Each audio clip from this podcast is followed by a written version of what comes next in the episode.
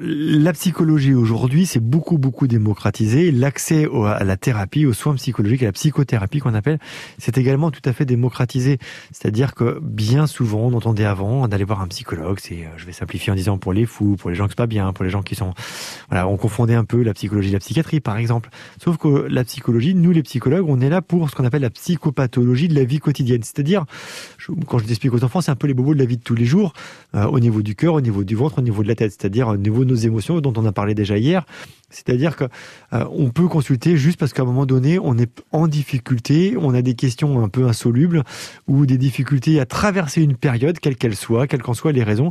Et du coup, venir déposer cette difficulté-là, ce souci-là auprès d'un psychologue, permet, non pas par magie, mais permet au moins déjà de déposer ses valises et d'être pas pas seul à porter un peu la difficulté. Ensuite, c'est un lieu neutre, c'est-à-dire qu'on n'est pas euh, chez un psychologue ni pour se faire juger, ni pour euh, dire ce que ce que l'on fait c'est bien ou c'est mal, etc., etc. Mais plutôt avoir un lieu d'écoute, un lieu d'écoute tout à fait neutre qui qui va nous permettre d'avoir un autre son de cloche, un autre regard, une autre perspective de notre difficulté. Et puis, bah, le psychologue, il a aussi une formation qui va permettre aussi par moment de conseiller d'étayer, euh, de, donner d'autres possibilités de direction à la personne qui est en face de lui. Donc tout ça, mis bout à bout, bah, ça permet euh, au patient de développer souvent par lui-même malgré tout hein, des solutions parce qu'on mise aussi sur l'individu, sur ses compétences, euh, sur ses atouts.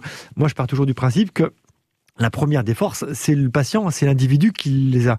Bien sûr, des fois elles sont enfouies, des fois elles sont malmenées, des fois l'individu a tellement perdu confiance en lui qu'il ne sait plus qu'il a tout ça en lui. Donc à nous de pouvoir étayer et porter euh, l'adulte ou l'enfant aussi dans tout cela plus chez les enfants, ce qui est important, euh, bah, c'est que euh, aujourd'hui, euh,